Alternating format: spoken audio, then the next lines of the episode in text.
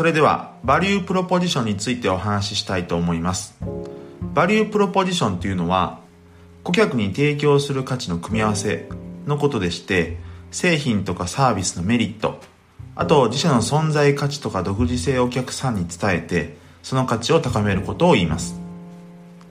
バリュープロポジションを検討する際には顧客の立場に立って自らの製品サービスを見つめることが大切です。顧客というのは自分たちが想定している価値とは別の価値を求めていたり見出していたりすることがありますので注意が必要です。例えばある喫茶店がですねコーヒーへのこだわりこそが自社の価値だと考えていてもお客さんからすると単にタバコの吸える喫茶店と考えているかもしれません。だからこそ本当に顧客の立場に立って自らの製品サービスを見つめることが大切です。でこのバリュープロポジションですが大きく分けると顧客セグメントとあと提供価値の観点から考えて両者の整合性を確認します。顧客セグメントでいくと顧客のしたいことは何かとか顧客が嬉しいことは何か逆に嫌なことは何かっていう観点から考えます。一方で提供価値側ではですね提供するプロダクトって何なのか。それによって顧客の嬉しいことを増やす要因は何か。逆に顧客の嫌なことを減らす要因は何なのか。という観点から考えます。そして顧客が嬉しいことと顧客の嬉しいことを増やす要因それぞれの間の整合性ですとか顧客が嫌なことと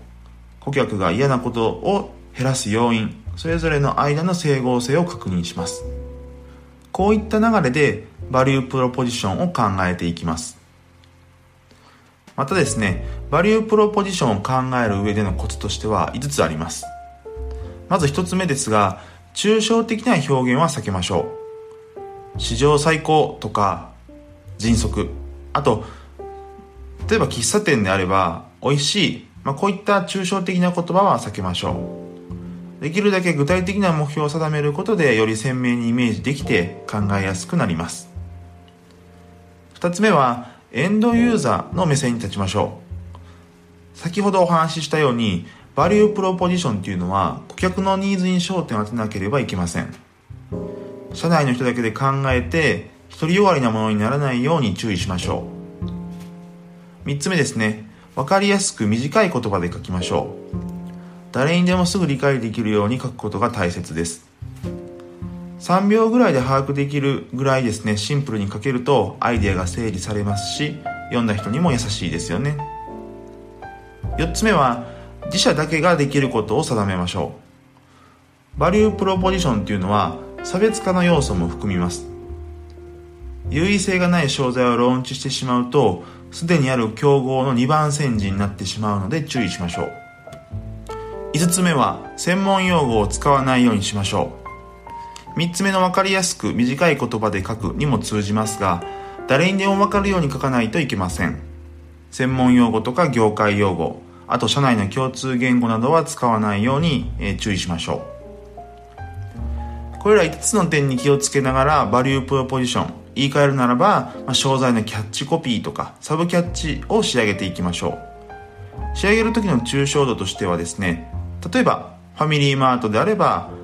あなたとコンビニファミリーマートのような抽象度ではなくて顧客に寄り添うコンビニエンスストアとして日用品とか食料品を充実させて競合に比べて30%の顧客満足率を実現する。